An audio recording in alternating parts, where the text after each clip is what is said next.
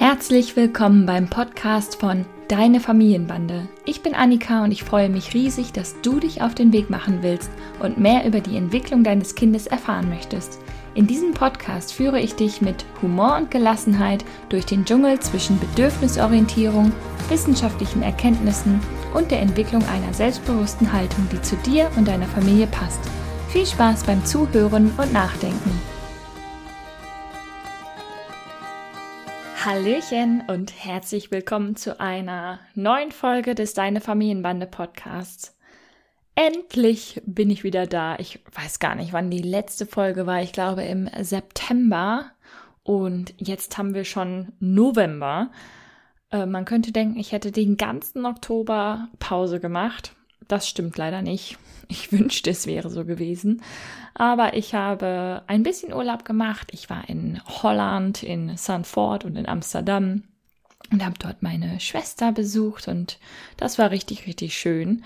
Und dann bin ich aber doch auch irgendwann nach zwei Wochen wiedergekommen und habe dann so ein bisschen mit euch in der Story rumgeschnackt und dann kam auf einmal das Thema auf, boah, hochsensible Kinder. Annika, mach doch mal was zur Hochsensibilität. Ich bin da aber gar keine Expertin und ich bin auch wirklich keine Freundin davon, äh, jedes Thema für sich zu beanspruchen.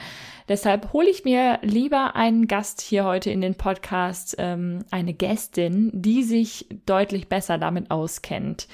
Die liebe Denise Picher, die ich über Instagram kennengelernt habe, die ist Coach für besonders sensible Kinder und deren Eltern.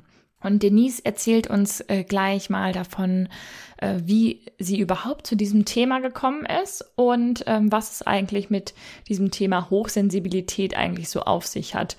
Wir sprechen zum Beispiel darüber, woran bemerke ich eigentlich, dass mein Kind hochsensibel ist und ähm, bin ich vielleicht selbst auch hochsensibel? Und wir sprechen auch noch darüber, wie geht's denn eigentlich hochsensiblen Kindern in der Kita oder was brauchen die eigentlich, um sich in der Kita so richtig wohl zu fühlen? Und wenn ich das Gefühl habe, mein Kind fühlt sich in der Kita nicht wohl, wie kann ich denn dann mit der Kita ins Gespräch gehen, damit es sich wohlfühlt? Jetzt habe ich ziemlich oft Wohlfühlen gesagt, aber darum soll es ja auch gehen, denn wir wollen ja immer zum Wohle aller Beteiligten handeln. Wir sprechen auch noch darüber, was mache ich denn eigentlich, wenn mein hochsensibles Kind starke Wutanfälle hat. Denn alle gefühlsstarken Kinder sind hochsensibel, habe ich gehört, aber andersrum ist es nicht so. Und äh, vielleicht verwirren euch diese vielen Begriffe. Hochsensibel, gefühlsstark. Ähm, was gibt es noch alles für Begriffe? Und wir bringen da ein bisschen Licht ins Dunkel. Denn Denise kennt sich wirklich sehr gut damit aus. Und am Ende hat sie uns noch drei Tipps mitgebracht, wie ich hochsensiblen Kindern maximale Sicherheit geben kann. Ich hoffe, dass du ganz viel aus diesem Interview mitnimmst und bin schon ganz gespannt. Viel Spaß dabei! Ja, liebe Denise, herzlich willkommen in meinem Podcast. Ich freue mich sehr, dass das hier heute geklappt hat, so spontan. Ähm, innerhalb einer Woche haben wir irgendwie den Termin ausgemacht, weil ja in meiner Story das Thema hochsensible Kinder hochkam. Und ich bin total gespannt, was du dazu zu berichten hast. Und stell dich doch gerne einmal vor. Ja, vielen Dank, dass ich so spontan hier sein darf. Nämlich eins meiner Herzensthemen, die sensiblen Kinder mit diesem Thema, was wir auch rund um Kita hatten, irgendwie zu verbinden. Und da bin ich auch schon bei dem, wer und was ich bin. Also ich bin äh, Denise Picher. Ich bin erstmal Mama von zwei kleinen Mädels, also ganz so klein nicht mehr, aber sechs und vier sind die. Ähm, und dann bin ich Coach für sensible, hochsensible Kinder. Und in letzter Linie quasi gelernte Erzieherin und komme aus der aber allerdings stationären Kinder- und Jugendhilfe. Also ich habe äh, zwölf Jahre in einem Kinderheim gearbeitet und da jetzt ähm, aufgrund von Vereinbarkeit Familie, Beruf gekündigt vor äh, anderthalb Jahren und mich selbstständig gemacht und arbeite jetzt äh, fröhlich mit sensiblen Familien und deren Herausforderungen im Alltag. Wow, wie bist du denn auf dieses spezielle Thema gekommen? Ähm, ja, es, dieses Thema ist mir hier zu Hause vor die Füße gefallen. Also es ist tatsächlich auch unser Familienthema ein bisschen. Ähm, äh, genau, meine erstgeborene Tochter ist jetzt sechs mittlerweile und aber viele Monate, Jahre, ersten Jahre waren echt nicht so ganz leicht. Es war immer irgendwie ein bisschen anders, aber das war für mich nicht, nicht schlimm. Und dann hat sie aber ein Geschwisterkind bekommen und dann ist uns so relativ viel Verhalten vor die Füße gefallen. Und dann haben wir angefangen zu forschen und zu, ähm, uns zu belesen und uns schlau zu machen. Und da ist uns das Thema Sensibilität, Hochsensibilität vor die Füße gefallen. Und ja, genau, wenn mich so ein Thema packt, dann packt mich das und dann äh, ist es, äh, wird es schnell einfach ein, ja, ein, eine Wissenschaft, die dann daraus wird für mich. Und so bin ich irgendwie da gelandet. Ähm, zudem auch, dass ich habe angefangen mit Kleinkindeltern zu arbeiten, schon lange bevor ich gekündigt habe, meinen Job. Und irgendwie kam dieses Thema immer wieder zu mir, immer und immer wieder. Und dann habe ich gedacht, ja, also ganz ehrlich, das kann ich ja nicht gehen lassen, einfach so, ja. ne? Und äh, da Themen so. Suchen sich ihre Leute, ne? Genau, und so bin ich im Prinzip dazu gekommen, zu dem das Thema. Das heißt, du bist also eigentlich gar nicht so aus deinem beruflichen Umfeld darauf gestoßen, zumindest nicht zuerst, sondern wirklich, weil du äh, selber zu Hause ein Kind hattest, wo du dann beim zweiten Kind gemerkt hast, hm, das, äh, das ist, ist irgendwie besonders sensibel. Woran, woran merkt man das denn eigentlich so? Also wie äußert sich das, dass Kinder hochsensibel ist, besonders sensibel sind? Genau. Ähm, ja, sensible Kinder ähm, nehmen sehr detailliert wahr. Also die sind sehr offen für alle möglichen Eindrücke und Reize und fokussieren sich auch sehr darauf. Also die können das nicht einfach so, ja, wie man so sagt, ja, dann lass es doch halt irgendwie, ne? So, das können die nicht. Für die ist das immer da. Ich erkläre das gerne so, als dass ähm, ähm, hochsensible Menschen, die sehen nicht besser. Ich meine, ich habe auch eine Brille auf, das seht ihr jetzt nicht, aber das sage ich euch. Die hören auch nicht besser, sondern die nehmen einfach nur detaillierter wahr. Also wenn ich sage als normalsensibler Mensch, ich sehe vielleicht drei oder fünf verschiedene Nuancen von Grün, dann sehen hochsensible Menschen deutlich mehr Nuancen.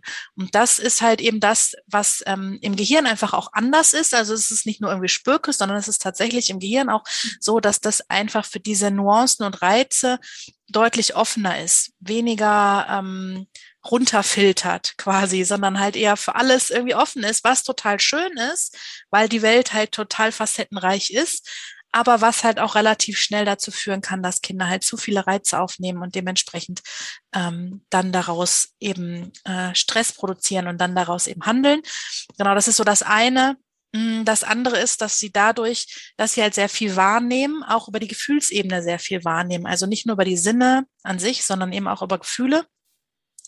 Und ähm, das relativ schnell zu Unsicherheiten führen kann. Also sobald Menschen mit Menschen in Kontakt kommen, entsteht da irgendwie Schwingung, entstehen da Gefühle. Und wenn ich nicht nur meine eigenen Gefühle fühle, sondern vielleicht auch noch die vom Gegenüber, kann das halt tatsächlich Unsicherheit mit sich bringen. Und so sind sensible Kinder oft ähm, eher unsicher in neuen Situationen, unsicher in Gruppen, unsicher mit ähm, neuen Menschen erstmal.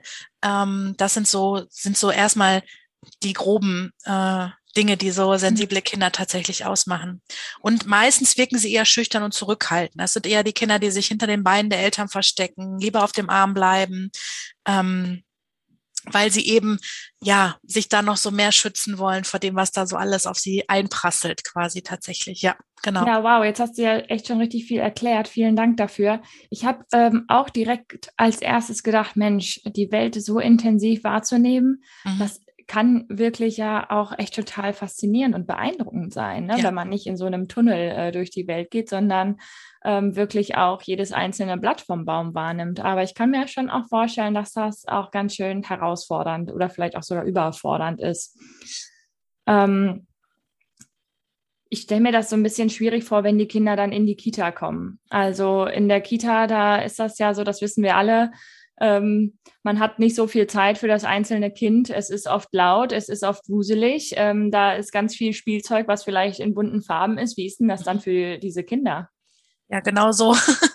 es ist viel. Es ist tatsächlich sehr viel. Also es ist, ähm, es sind viele Eindrücke, es sind viele Gerüche, es sind, ist es vielleicht auch komisches Licht, je nachdem, ne? Also wenn die da in so älteren Kitas haben die oft diese Leuchtstoffröhren unter der Decke und so. Das ist mittlerweile nicht mehr überall so, das weiß ich. Es ist natürlich viel Gefühl, es ist ähm, wenig, wenig in Anführungsstrichen am Anfang Sicherheit. Ne, also bis die eine Bindung gefunden haben zu jemandem, bis die Vertrauen gefunden haben, es dauert. Und deshalb ähm, ist bis dahin es sehr unsicher für Kinder. Und das macht es oft schwieriger für die Eltern wiederum, dass Kinder sich von ihnen gerne trennen. Mhm. Ne, also warum soll ich meinen sicheren Raum verlassen, äh, in Unsicherheit gehen? Das ist für die nicht so richtig ähm, wie soll ich sagen, es lohnt sich nicht so richtig für die Kinder, die in die Kita kommen, wenn die hochsensibel sind. Gerade die, die ähm, eher die ruhigeren Typen sind, das ist natürlich echt ein Touch too much, ne? Also das ist halt schon wirklich viel auf einmal. Und was noch dazu kommt, was häufig auch bei ähm, sensiblen Kindern Thema ist, die stehen aufgrund dessen, dass sie halt so sind, wie sie sind, eher zurückhaltend und schüchtern und unsicher, nicht so gerne im Mittelpunkt. Mhm. Und in einer Kita gibt es einfach oft viele Regeln, viele Dinge, die zu beachten sind, um nichts falsch zu machen, in Anführungsstrichen. Und ähm, das kommt auch noch on top oben drauf. Also sich ja. das alles zu merken, äh, zu gucken, wo ist für mich der richtige Raum, wie kann ich überhaupt hier zur Ruhe kommen, ist für sensible Kinder in so Kitas tatsächlich ähm, oft sehr herausfordernd, ja. Ja, wenn du das so erzählst, dann könnte man ja im ersten Moment denken, hochsensible Kinder können fast gar nicht in die Kita gehen. Mhm. Ähm, was ja ziemlich schade wäre für die Kinder und auch für die Vielfalt in der Kita. Wie mhm. siehst du das denn? Also wie, wie muss man denn in der Kita die Bedingungen schaffen, dass auch hochsensible Kinder sich da wohlfühlen? Mhm. Also ich glaube schon, dass auch hochsensible Kinder in die Kita gehen können.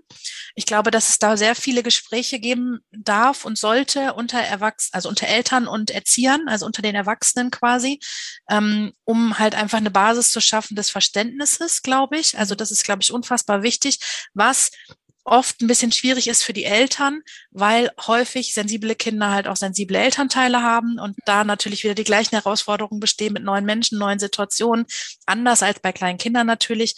Aber das ist immer so das Erste, was ich ans Herz lege, einfach ins Gespräch zu gehen, sein Kind zu beschreiben, zu beschreiben, was es braucht, um dann halt in der Kita da Lösungen zu finden. Kann es Ruheräume geschaffen werden? Meiner Tochter zum Beispiel hat es total geholfen, dass die wusste, wann kommt was. Also, dass es wirklich eine Struktur und eine Routine gab im Kindergarten, ne? Dass die auch darauf vorbereitet war, was kam. Die haben irgendwann haben die so eine Wochentafel eingeführt und da stand dann halt drauf, an dem Tag ist das, an dem Tag, dann war es für sie schon viel klarer. Mhm. Solange es das da nicht gab, haben wir das zum Beispiel zu Hause gemacht, ne? Haben wir zu Hause so eine Tafel gehabt. Also, das sind also Sachen, die den Kindern natürlich, also alles, was denen Sicherheit gibt mhm. im Außen und natürlich auch in Beziehung und in Verbindung und eben, was ihnen zwischendurch Ruhe ermöglicht, um die ganzen Reize zu verarbeiten. Das sind Dinge, die wichtig sind für eine Kita. Und ich weiß, dass das schwierig ist, dass es Kitas gibt, ähm, wo es echt trubelig ist, aber ich glaube, dass es auch immer Möglichkeiten gibt. Und wenn man ins Gespräch geht, da auch Möglichkeiten finden kann. Gemeint. Ja, ich finde es total schön, dass du jetzt direkt so konkrete ähm, Sachen genannt hast. Meine Frage war ja eben ein bisschen pieksig und ich sage es lieber nochmal dazu, natürlich nicht meine Meinung. Ne? Als ja. Leitung einer Integrationskita bin ich schon der Meinung, dass alle Kinder ein Recht auf Kita haben. Ähm, aber ich kann mir gut vorstellen, dass wenn man als Elternteil eines hochsensiblen Kindes in eine Kita kommt, die das vielleicht so noch nicht kannte, dass da dann erstmal eine Abwehrhaltung herrscht. So, puh, dazu haben wir keine Zeit, viel zu anstrengend. Die Eltern äh, behaupten hier, ihr Kind wäre besonders. Ähm, dabei ja, liegt es an den Eltern oder was auch immer, oder das Kind wird hier total in Watte gepackt. Das sind, glaube ich, solche Vorwürfe, die die ähm, Eltern äh, vielleicht dann manchmal hören. Deshalb finde ich es toll, dass du jetzt schon so konkrete Sachen genannt hast, die wirklich ja gut umzusetzen sind im Kita-Alltag. Ne? Gerade so mit der Struktur und dem Wochenplan oder auch Rückzugsräume, die ja für alle Kinder wichtig sind. Ne? Nicht alle Kinder müssen mittags schlafen, aber die, die äh, schlafen wollen, brauchen auch da einen Rückzugsraum. Ne? Also das war jetzt nur ein so ein Beispiel, dass auch so Ruheräume, Rückzug für alle Kinder wichtig ist und für sensible Kita, äh, sensible Kinder in der Kita natürlich noch mal mehr.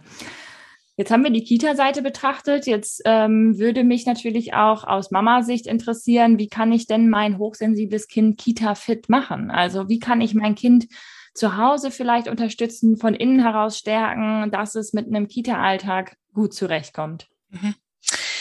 Also ich glaube, ähm, als ich die Frage vorhin aufschrieb, habe ich schon gedacht, ich glaube, ähm, dass wir uns erstmal selber als Eltern Kita fit machen dürfen. Ich weiß nicht, wie du das siehst aus deinem Alltag. Also ich glaube, dass wir uns als Eltern, die ja gegebenenfalls, was ich gerade schon gesagt habe, selber sensibel, hochsensibel sind, selber ihre Erfahrungen gemacht haben mit, mit Institutionen, mit Einrichtungen, meine ich jetzt nicht nur Kita, sondern auch Schule vielleicht oder so, dass wir uns ähm, mit dem Thema auseinandersetzen, dass wir unsere alten Gedanken, unsere alten Sorgen gehen lassen dürfen, unsere alten ähm, Vorstellungen von Kindergarten gehen lassen dürfen.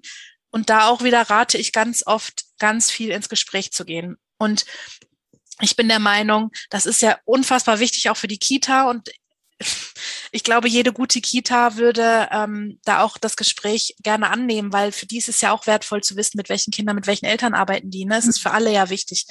Also ich glaube, sich halt Sicherheit zu verschaffen, auch als Elternteil, ist da in erster Linie total wichtig, weil nur mit dieser Sicherheit, die ich habe, kann ich mein Kind auch mit Sicherheit in die Kita begleiten. Ja. Also, ne, wenn, wenn ich schon strubbelig in mir bin und unsicher bin und ich weiß, ist das jetzt das Richtige, ist es das nicht, warum ist es das Richtige? Soll es so sein? So war es bei uns am Anfang. Kann ich meinem Kind halt auch nicht die Basis geben, wo es dann halt die Sicherheit findet, um diesen Schritt zu schaffen, um sich zu trennen. Gerade weil sensible Kinder so viel fühlen, fühlen die halt diese Unsicherheit auch. Mhm. Und manchmal passiert es, dass sie umgekehrt die Verantwortung für die Gefühle der Eltern übernehmen. Also so nach dem Motto, ich muss mich ja jetzt um die Mama kümmern. Ich kann doch jetzt nicht in die Kita gehen. Selbst ja. wenn es mir da gut gefällt, ist es für mich gerade total schwer, diese Gefühle meiner Mama zu sehen und zu spüren, dass die da irgendwie mit hadert und ich soll jetzt fröhlich in die Kita gehen. Das funktioniert nicht. Also das ist halt dadurch, dass so viel Gefühl da ist auf allen Seiten, glaube ich, ist es der erste Schritt, der passieren muss, ist, dass Eltern oder sollte, dass Eltern sich halt eben die welche auch immer, Vater, Mutter, wer auch immer begleitet, sich da im Klaren sind, dass das der Weg ist und wie sie Klarheit finden können für ihren, für diesen Weg. Ja, das sage ich Eltern vor Eingewöhnung auch immer. Ähm, Mach dir klar, ob du wirklich möchtest, ob mhm. dein Kind in die Kita gehen möchtest, du eine Kinderbetreuung, denn sonst wird dein Kind das spüren. Ne? Denn nur wenn das Kind spürt, hier ist ein sicherer Ort, hier darf ich spielen, hier darf ich mich wohlfühlen von Seiten der Eltern, dann kann es das auch tun, ne? mit ja. der Erlaubnis quasi. Du Absolut. hast es, glaube ich, eben einmal angedeutet und äh, du hast es aber auf jeden Fall auch im Vorgespräch gesagt. Du hast gesagt, äh, hochsensible Kinder haben oft hochsensible Eltern. Ähm, ist das erblich bedingt und äh, woran merke ich das denn, dass ich selber vielleicht auch hochsensibel bin? Weil ich meine, ich kenne es ja nicht anders. Ja, ja, ist spannend, ne? Ja, ähm, ja tatsächlich ist es ähm, vererbt, vererbbar. Ähm, als wir damals, ähm, da, als wir darauf gestoßen wurden für unsere Tochter, dann bin ich halt auch drauf gestoßen worden für mich selber. Ähm, ich habe mich selber nie als sehr hochsensibel bezeichnet. Ich ähm, bin es definitiv, aber ich habe halt über mein Leben sehr gute Strategien für mich erarbeiten dürfen. Und wenn man dann weiter überlegt und gräbt und sich seine weiteren äh, Ahnen anguckt, sage ich jetzt mal, also seine eigenen Eltern, seine Großeltern, dann kann man erahnen, wo da noch Hochsensibilität unterwegs ist. Es sind im Prinzip die gleichen äh, Dinge, die ähm, auch bei Kindern hochkommen. Es gibt für Erwachsene allerdings richtige Tests, die man machen kann online. Ähm, können wir sonst vielleicht auch einen Link ähm, unter deinen in die Show Notes, weiß ich nicht, ob es hier so heißt, Show Notes, glaube ich, ne, ähm, packen. Genau, und da gibt es tatsächlich Tests. Ähm, ich habe eine ganz liebe Kollegin, die hat auch einen Test dazu gemacht, die Katrin Borkhoff. Ähm, das ist für Erwachsene ein bisschen einfacher, weil man natürlich für sich selber besser einschätzen kann als für ein kleines Kind. Ne? Mhm. Ähm, aber auch da gibt es in, in den Büchern der Begründung oder der Wissenschaftlerin, die sich mit Hochsensibilität beschäftigt hat, der Elaine N. Aaron, die hat auch gute Bücher geschrieben, allerdings so amerikanische Wissenschaftsbücher, die hat auch einen Test da drin. Und darüber würde ich halt einfach nochmal so gucken. Aber grundsätzlich im Prinzip, wenn du es bei deinem Kind entdeckst und die Punkte entdeckst bei deinem Kind, die auf Hochsensibilität deuten können, dann kannst du bei dir halt ja das Gleiche eben auch tun und gucken, ja. ähm, passt es auf mich auch. Es ist halt ein bisschen schwieriger auf der anderen Seite auch bei Erwachsenen, weil die natürlich schon ein ganzes Leben hinter sich haben und gegebenenfalls auch so eine Hochsensibilität halt eben unterdrückt haben oder versteckt haben oder die Auswirkungen versteckt haben. Ne? Also ja. zum einen dieses, bei Jungs ist oft das Thema so Weichei, das Weichei-Ding, ne, was halt nicht so gerne gesehen wird. Ähm, wir kommen gleich vielleicht auch nochmal dazu, was äh, der Stress und die Anspannung macht, äh, mhm. nämlich auch viel Wut und viel Emotionen.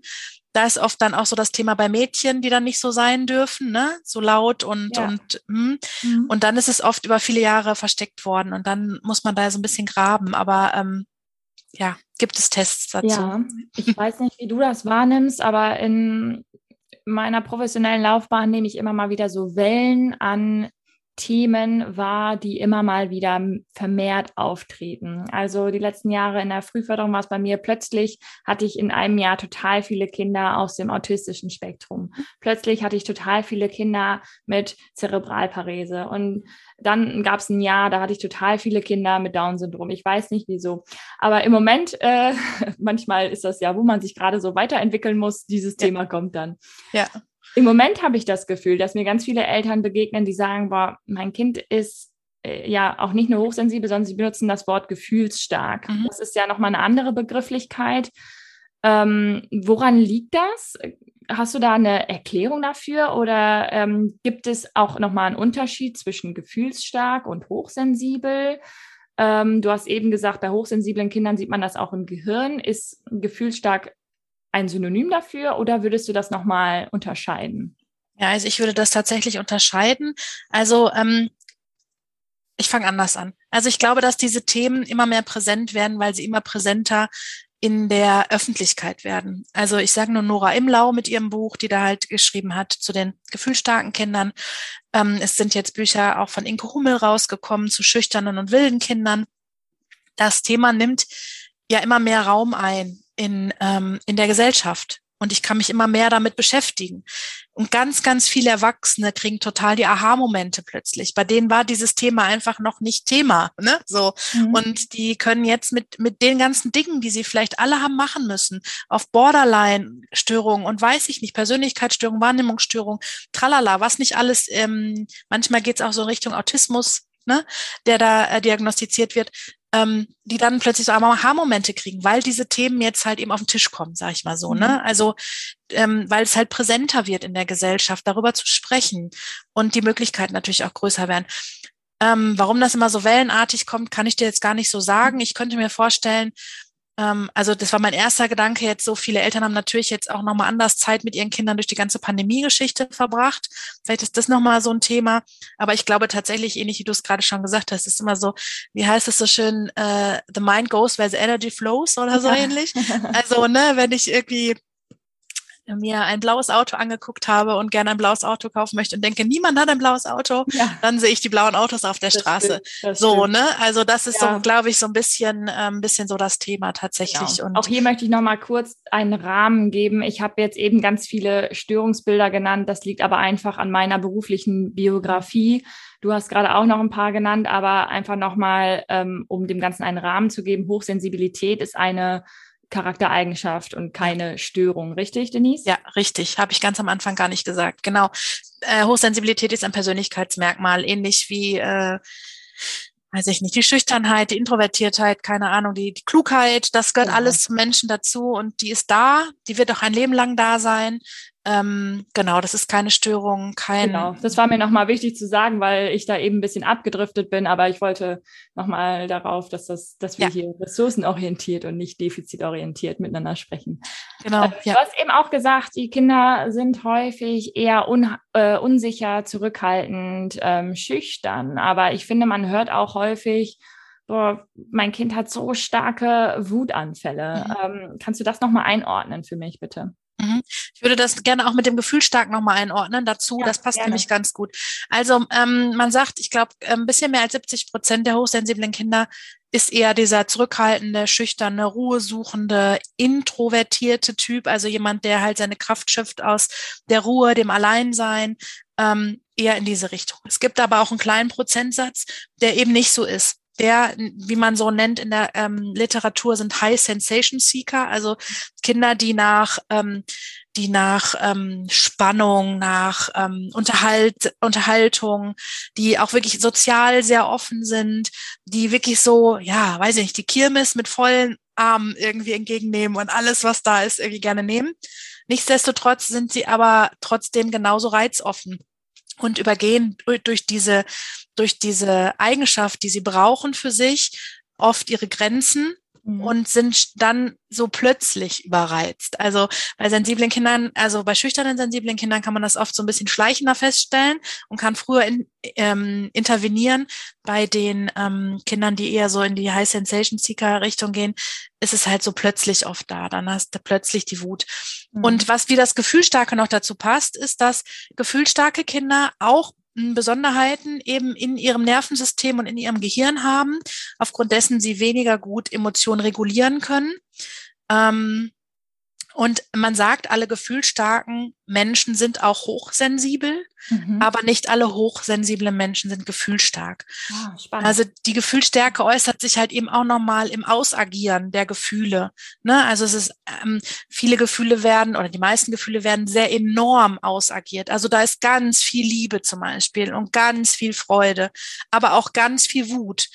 Das muss bei Hochsensiblen nicht so sein. Hochsensible Kinder wirken manchmal auch eher so träge, so ein bisschen transusig, ne? Weil die halt so immer so ein bisschen, mit immer ein bisschen zu viel zu kämpfen haben. Und die Gefühlsstärke macht halt einfach nochmal so eine andere Art und Weise der, des Ausagierens der Gefühle tatsächlich aus. Und ähm, wie gesagt, jedes gefühlstarke Kind ist auch hochsensibel, aber nicht jedes hochsensible Kind ist gefühlstark. Ja, so. muss ich denn ähm, wenn jetzt äh, ein gefühlsstarkes, hochsensibles Kind so starke Wutanfälle hat, muss ich damit anders umgehen als bei nicht hochsensiblen Kindern? Nein. Wie würdest du damit umgehen? Also durch, durch die Reize und die Gefühlsstärke gegebenenfalls, die da vorherrscht und die Überreizung, die passieren kann, wenn Kinder zu viele Reize aufnehmen, wenn ich nicht früh genug geguckt habe, wo kann ich Überreizung reduzieren, wo kann ich ein reizarmes Umfeld schaffen, geht manchmal nicht. Gibt so Situationen, da geht es halt einfach nicht. Dann überreizen die, dann kriegen die Stress, dann kriegen die Anspannung und dann werden die wütend. Dann werden die genauso wütend, ob es ein schüchternes, sensibles Kind ist oder ein normal sensibles Kind, werden die wütend. Gefühlstarke Kinder werden nochmal einen Touch mehr wütend, aber bei Wut im Prinzip mache ich ja immer das Gleiche. Also ich begleite es, ich nehme es wahr, ich äh, warte es ab. ich kümmere mich vor allem um mich selber in Wut. Und ich glaube, das ist nochmal der wichtige Punkt, der auch bei gefühlstarken Kindern nochmal besonders wichtig ist, ähm, dass man auch da gut auf sich selber einfach auch nochmal achtet weil was eben auch hochsensiblen Eltern bei hochsensiblen Kindern oft passiert, dass diese Schwingungen auch so gerne aufgenommen werden. Ne? Was ich vorhin schon mal gesagt habe, dass Kinder das bei anderen Menschen spüren, spürt natürlich auch eine hochsensible Mutter das bei ihrem Kind und wenn ich, wenn man nicht aufpasst, schwingt das halt so alles mit sich und dann sitzen dann zwei so völlig gefühlt ja. chaotische Menschen gegenüber. Und das ist natürlich schwierig. Also das sind so Punkte, wo ich sage, das ist noch besonders vielleicht an hochsensibler Elternschaft mit hochsensiblem Kind, aber grundsätzlich Wut zu begleiten, würde ich bei jedem Kind, also würde ich, würde ich einem Elternteil erzählen, der ein normal sensibles Kind hat, wie er mit Wut, würde ich allen das gleiche erzählen, glaube ich. Mhm. Ja, spannend. Vielen ja. Dank. Was sind denn so deine drei besten Tipps, um hochsensiblen Kindern maximale Sicherheit zu geben? Hi, oh Gott. ähm, also ich glaube, sie zu verstehen ist ähm, der erste Tipp, den ich, glaube ich, geben würde. Also sich mit dem Thema auseinanderzusetzen, versuchen es zu verstehen, auf dem Weg, wie man es halt am besten für sich verinnerlichen kann. Ein nicht, ein nicht sensibler Elternteil wird es nicht schaffen, das gefühlsmäßig umsetzen zu können. Das ist total schwierig. Aber was Verständnis kann man halt ganz viel machen. Ähm, das wäre so Tipp Nummer eins, also ein Kind versuchen zu verstehen. Tipp Nummer zwei ist, ähm, mm, also der vielleicht ist zwei und drei, also ist ähm, so weit, ihm so weit Sicherheit zu geben wie möglich, durch die Anwesenheit, durch die eigene, durch die Zeit, die es braucht, durch ähm, was auch immer es braucht, um halt Sicherheit zu haben. Auf der anderen Seite aber auch ihm die Möglichkeit zu geben, zu wachsen. Mhm. Vielleicht werden das so eins, zwei und drei. Ähm, also ich bin kein Freund davon zu sagen, ich halte mein Kind jetzt zu Hause, ich gebe es nicht in die Kita, obwohl ich es eigentlich so dringend brauchen würde, oder ich gehe nicht auf den Spielplatz, aber ich würde es halt mit Bedacht machen, mit Zeit machen, mit Ruhe machen. Ähm, und genau, so ein paar Punkte halt beachten. Ja. Also Verständnis geben, äh, Zeit und Sicherheit geben auf der einen Seite, also Zeit und alles, was braucht, und aber auch es eben äh, dahin zu gehen, gemeinsam eben Situationen ja. anzugehen. Ja. damit sie nicht immer unsicher bleiben, weißt du? Also damit mhm. sie auch irgendwann Sicher Sicherheit in diesen Situationen bekommen. Klar, das äh, hat ja auch dann was mit Erfolgserlebnissen zu tun. Ne? So, ich schaffe es, mich hier in diesem Umfeld zu bewegen und kann da Strategien entwickeln, äh, um hier gut klarzukommen. Ne? Genau, ganz genau das. Ja. Sehr schön. Und dann wünsche ich mir noch äh, Fortbildung für Erzieherinnen und Kita-Leitung zu dem Thema. Ja, tatsächlich ist immer auf meiner To-Do-Liste seit ja. ein paar Jahren schon. Aber es ist natürlich ein großes äh, Feld, was man dann da ja. abdecken muss und ein sehr, ähm, sehr ähm, kompetentes, ähm, kompetentes Gegenüber natürlich. Ne? Also ja. genau, aber es wird vielleicht irgendwann mal sowas kommen. ja. ja, vielen, vielen lieben Dank, äh, Denise. Ich fand es wirklich super spannend, deine Ausführungen dazu. Und ich hoffe, Danke. dass wir ein bisschen ähm, ja, Licht äh, ins Dunkle in diesen äh, Urwald aus Begrifflichkeiten äh, bringen konnten. Ja. Und ähm, fand es total schön, dass du äh, hier dabei warst. Vielen Dank. Danke, dass ich da sein durfte. Vielen Dank dir. Das war's auch schon wieder mit einer neuen Folge des Familienbande Podcasts. Ich hoffe, du konntest ganz viel mitnehmen zum Thema Hochsensibilität und Gefühlsstärke und hast ganz viele hilfreiche Impulse für dich und dein Familienleben mitnehmen können. Heute eine ungewöhnlich lange Podcast-Folge. Ich hoffe, es war möglichst kurzweilig für dich, aber mit diesen Worten verabschiede ich mich und wir hören uns in zwei Wochen wieder. Mach's gut, deine Annika. Das war die heutige Folge des Deine Familienbande Podcasts. Ich freue mich sehr, dass du eingeschaltet und zugehört hast und hoffentlich auch ein bisschen mitgedacht hast und ganz viele neue hilfreiche Impulse für dein Familienleben mitnehmen konntest. Wir sehen oder hören uns besser gesagt in der nächsten Folge vom Deine Familienbande Podcast. Mach's gut.